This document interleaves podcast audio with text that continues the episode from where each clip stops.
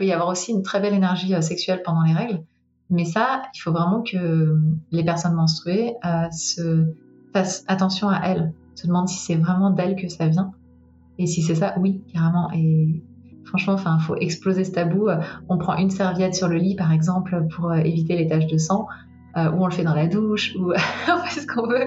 En tout cas, il y a plein d'astuces et il faudrait qu'on se les partage plus euh, pour pas être gêné avec ce sang. C'est pas non plus des litres et des litres de sang qui vont se déverser euh, à la seconde où on va Hello, c'est Manon. Cet épisode, c'est la deuxième partie de notre entretien avec Gaëlle Baldassari, fondatrice du mouvement Kiffe ton cycle, coach et formatrice au service du leadership et des femmes. On se concentre dans cette deuxième partie sur l'influence des cycles hormonaux des personnes menstruées sur leur sexualité.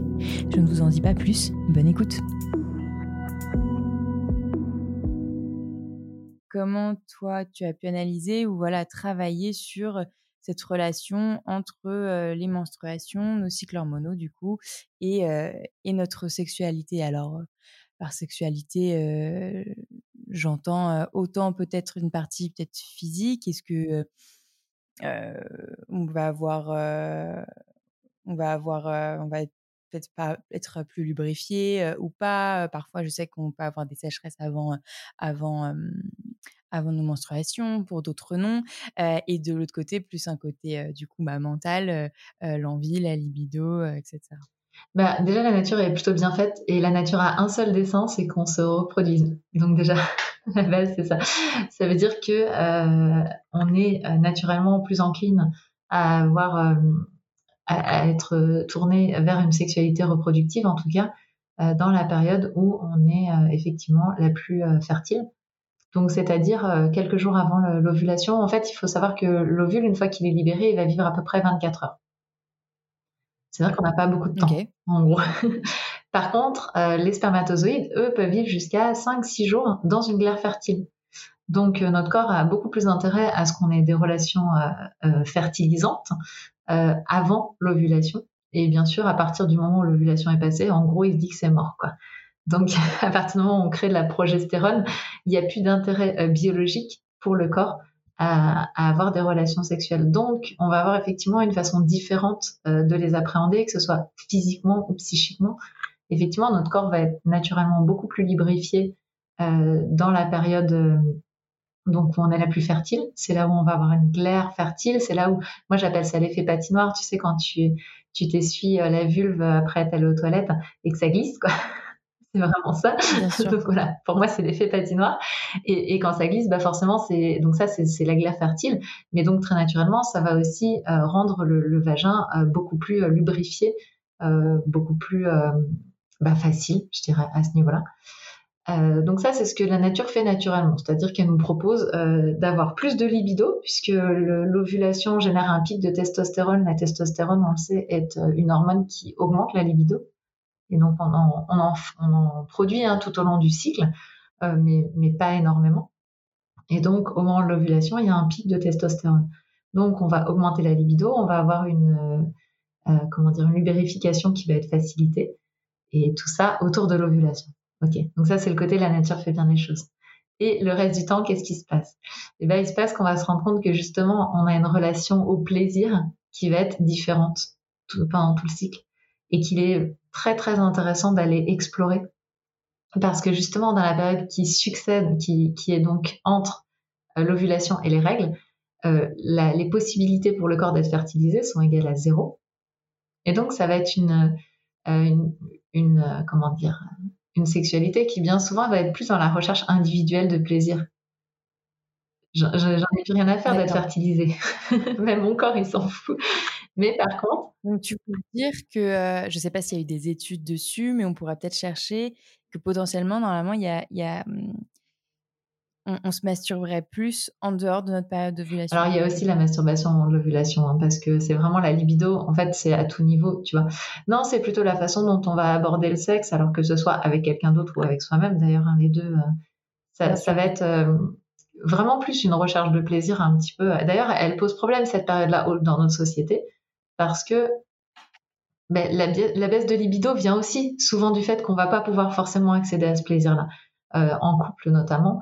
Euh, encore une fois, il n'y a plus le désir de se reproduire. Donc la seule raison de passer un acte sexuel, c'est le plaisir. Aujourd'hui, dans des couples hétérosexuels, bien heureusement, c'est pas le cas dans les couples euh, homosexuels, en tout cas beaucoup moins le cas, il y a un déficit de plaisir de, la part des femmes. On le retrouve dans les mmh études. Le fameux, orgasme gap. Oui, c'est ça, mais c'est exactement ça. Et cet orgasme gap, il est totalement inacceptable en fait dans la période post-ovulatoire. il n'y a plus aucun intérêt. Enfin, je veux dire, dans, la période préovulatoire, qu'on se dise que le corps se dise et quelque part nous, nous, nous fasse penser que c'est OK que, que l'homme est joui parce que de toute manière, on a sa semence et que de toute manière, euh, bah, quelque part, on est en train de, de faire le dessin de l'humanité. Bon, psychologiquement, c'est un peu particulier, mais on comprend que biologiquement, c'est quand même ce qui se passe. Après, ça devient inacceptable. Donc, il y a une, une sorte de colère, une sorte de rage qui peut se créer à ce niveau-là. Et donc, soit ça devient encore plus inacceptable. C'est ça. mais je suis d'accord avec toi. Moi, je le pense complètement inacceptable avant. Je pense juste que voilà, la nature fait qu'on peut accepter certaines choses à certains moments. Et là, ça devient complètement inacceptable. Et donc, soit il y a effectivement cette, cette sexualité tournée vers le plaisir qui est accessible autour de nous ou de nous à nous-mêmes. Et auquel cas, ça va être génial parce qu'il va y avoir, c'est un peu la figure de l'Amazone en fait, hein, tu vois, la figure de, de la femme qui veut y aller pour son kiff, quoi, vraiment.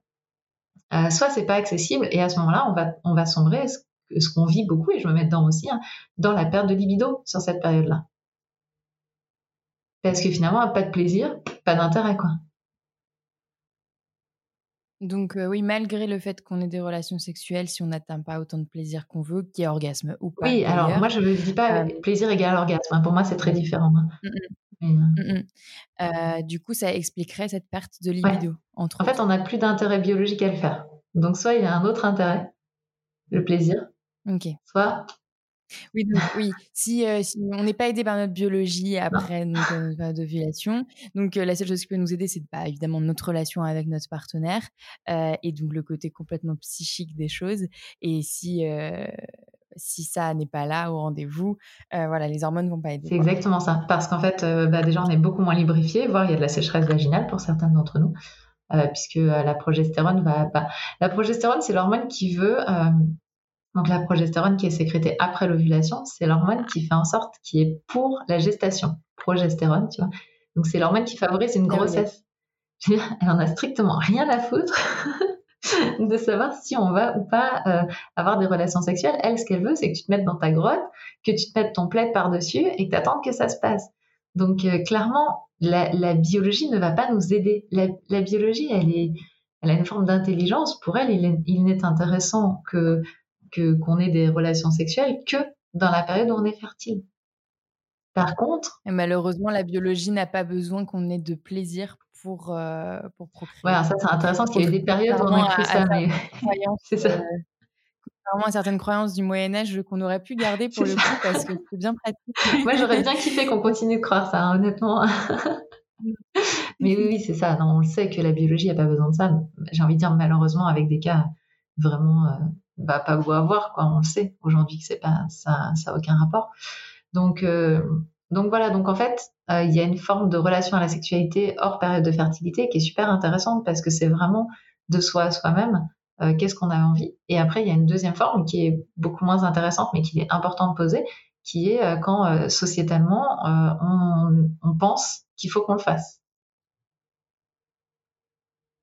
là, tu parles par exemple, soit alors d'abord des, des, entre guillemets premières fois, et aussi des, après parce qu'il faut qu'on le fasse plusieurs fois par semaine, etc. Ouais, moi j'ai encore entendu hier au zapping, donc je peux dire ça fait pas longtemps, que qu'il y avait, attends, je veux pas, je veux pas dévoyer l'info, mais qu'en gros un homme qui éjaculait 23 fois de mémoire par mois avait moins de risque d'avoir un cancer de la prostate.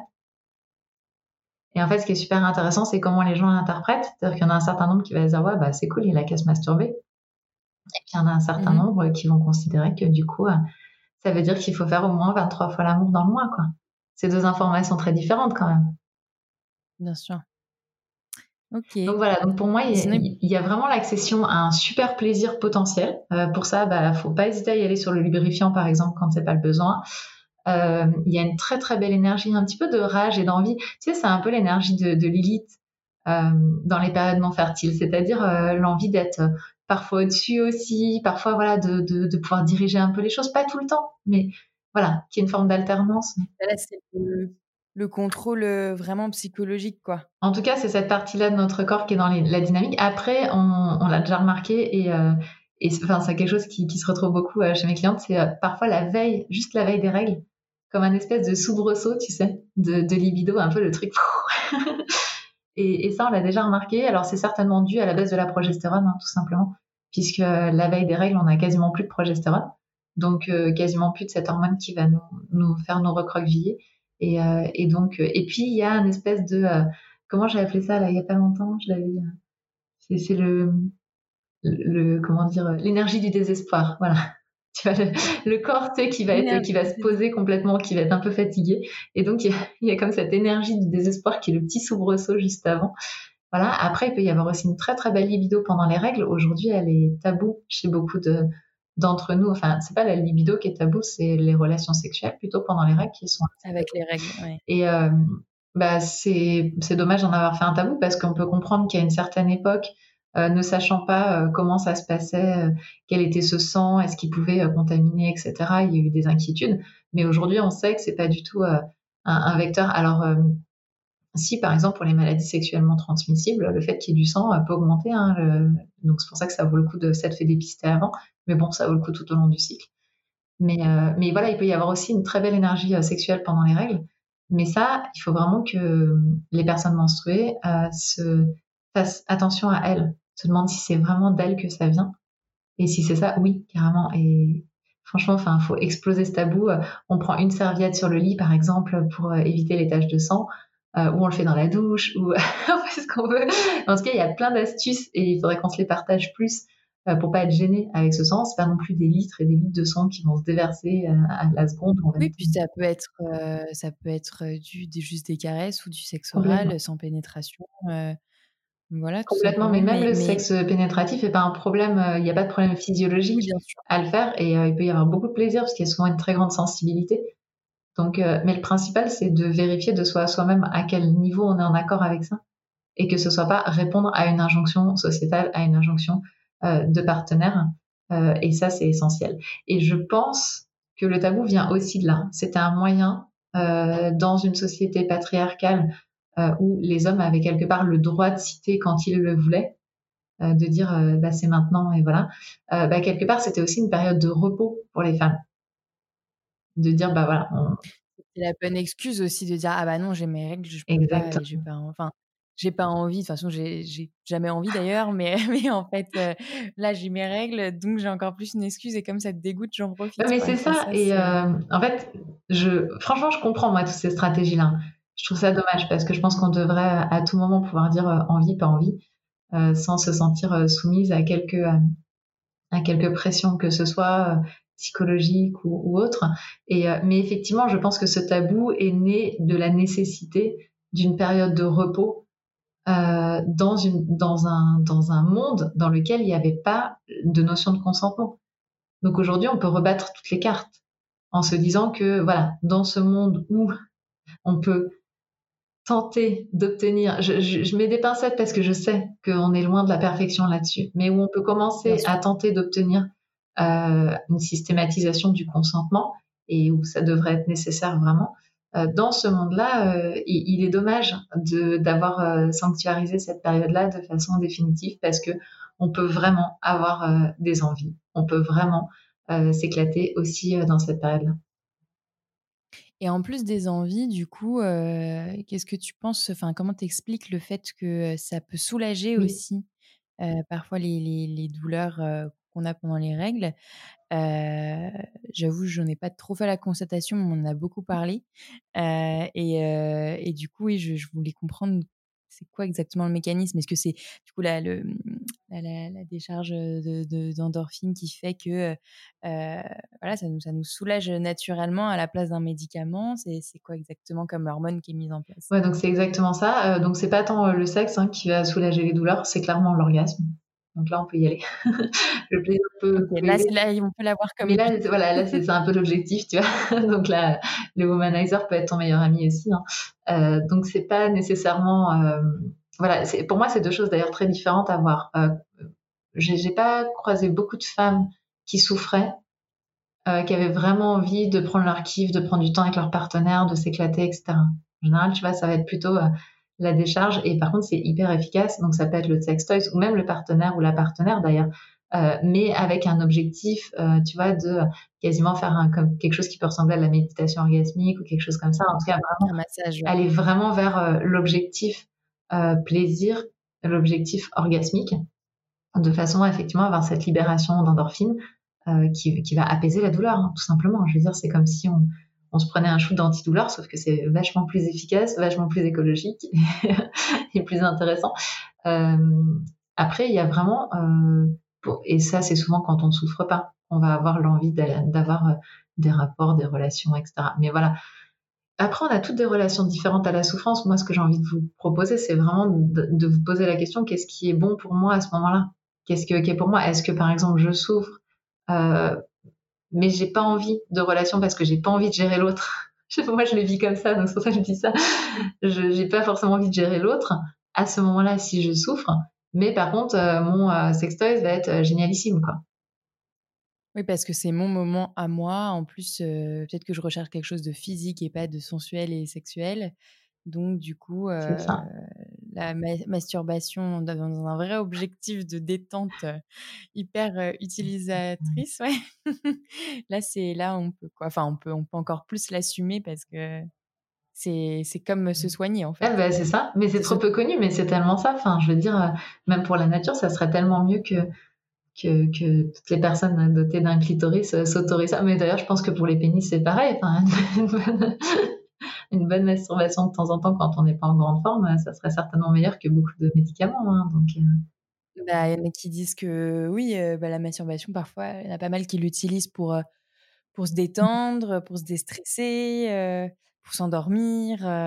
et et, c'est vrai que parfois, il y a des, débats, je ne sais pas forcément fondés sur, sur le fait de trop faire ça, d'utiliser de, la masturbation comme quelque chose de très ouais, utilitariste à avoir un orgasme pour dormir, se, se, détendre, etc. Et pas dans une recherche de, de, de, répondre à son envie, à sa libido. Et bah, du coup, ce serait pas bien justement pour la libido. Ça, c'est possible. par contre, j'ai pas du tout de compétences là-dessus. Moi, je sais juste que dans le cadre des douleurs de règles, ça vaut vraiment la peine de le savoir.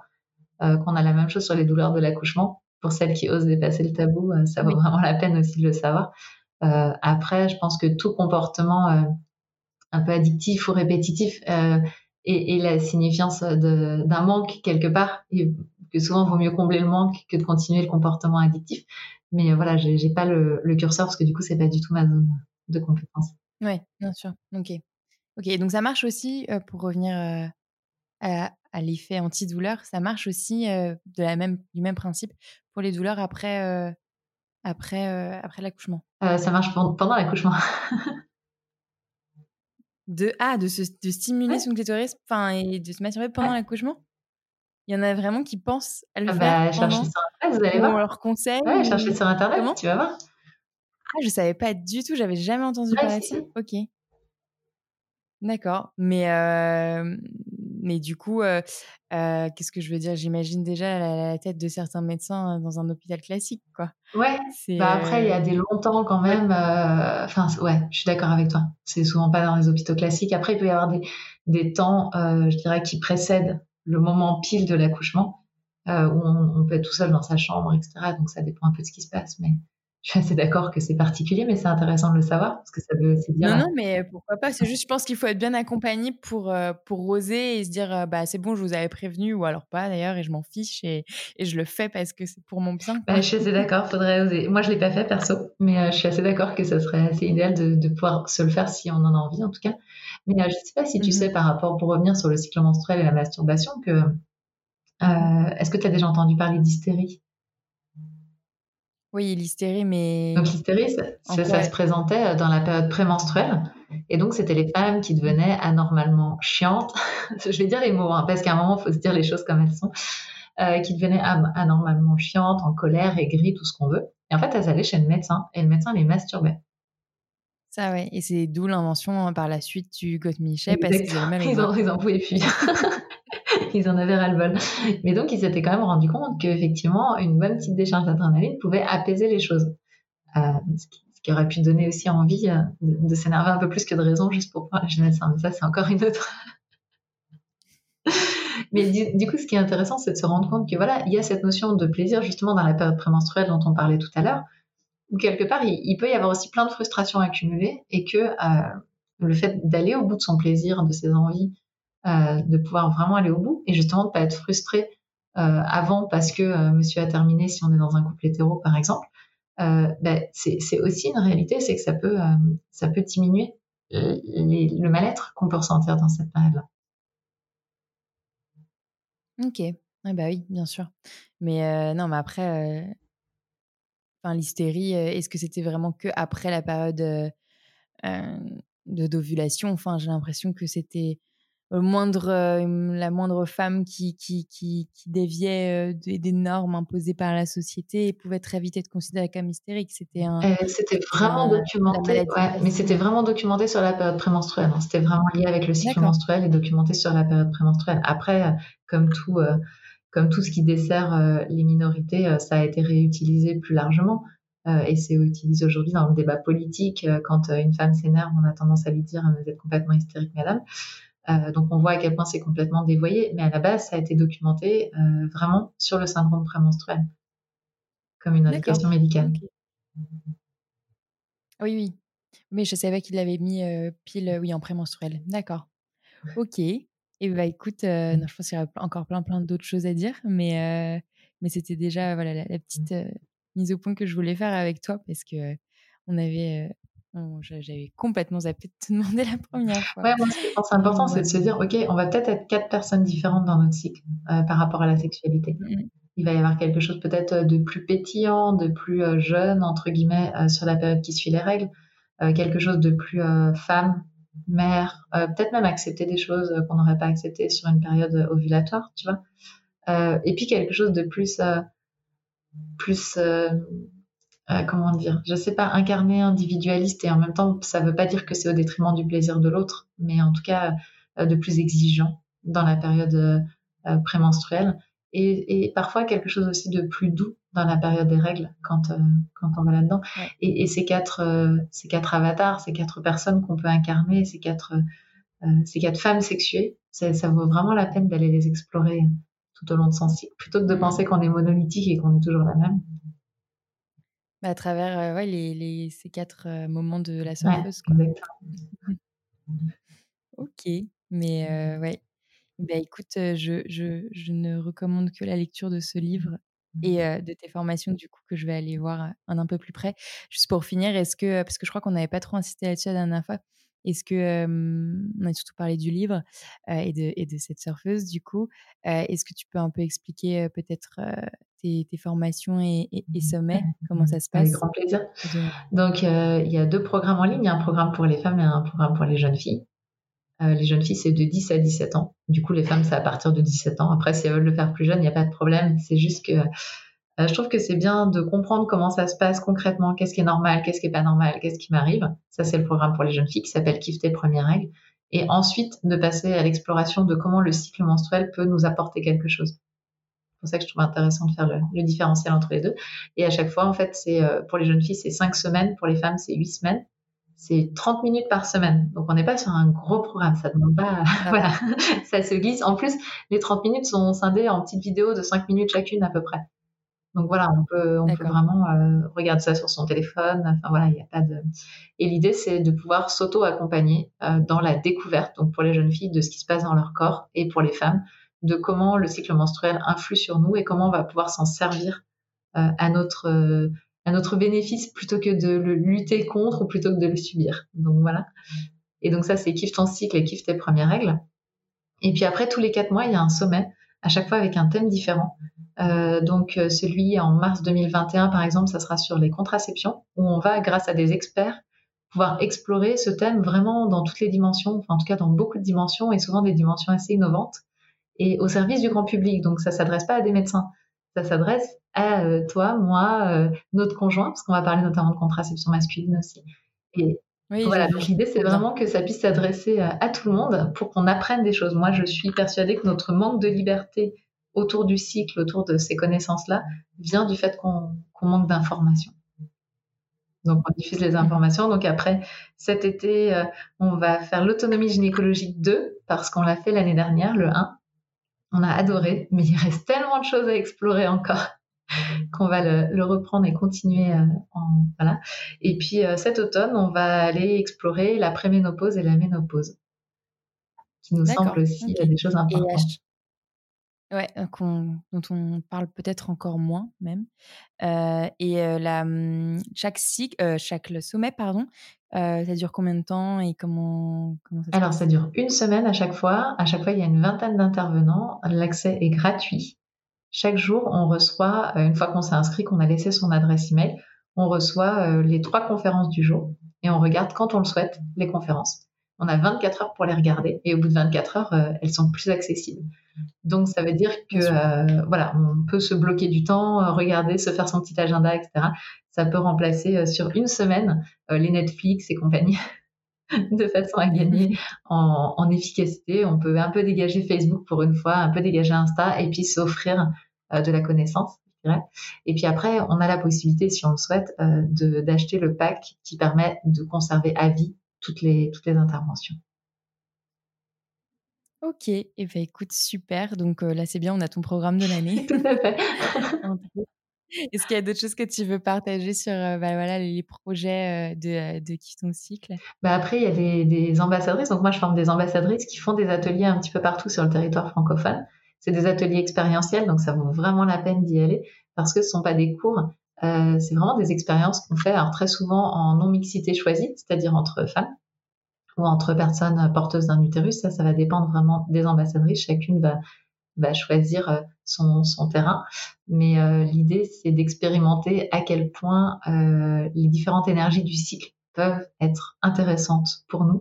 Et ça, on le fait dans des, ateliers en présentiel. Donc, avec le Covid, ça a été un tout petit peu ralenti, mais il continue à y en avoir. Donc, n'hésitez pas. Et ça, ben, vous aurez les informations si vous participez à un sommet ou alors si sur le, site, vous allez vous inscrire à la newsletter. Euh, on met tous les, tous les ateliers qui sont faits un petit peu partout en francophonie par nos ambassadrices. cette expérience d'ambassadrice doit être assez incroyable parce que voilà, elles sont déjà tout d'abord formées par toi et ensuite elles transmettent quoi. Donc elles apprennent en, continu euh, euh, par, par cette transmission à l'échelle locale de là où elles sont. Bah, c'est ça l'idée, effectivement, complètement. Et puis nous, c'est vraiment le, le, cercle cœur, je dirais, des personnes qui diffusent le message. Et comme mon but, c'est que le message soit diffusé au plus grand nombre, bah, on, les chouchoute nos ambassadrices. Trop bien. Eh ben écoute, merci beaucoup. Merci d'avoir écouté jusqu'au bout. Si vous avez aimé cet épisode, encore une fois, ça serait super si vous pouviez le partager autour de vous et surtout vous abonner et mettre des petites étoiles sur Apple Podcast. N'oubliez pas également de suivre le compte Instagram talk-univers. Merci encore et à très vite.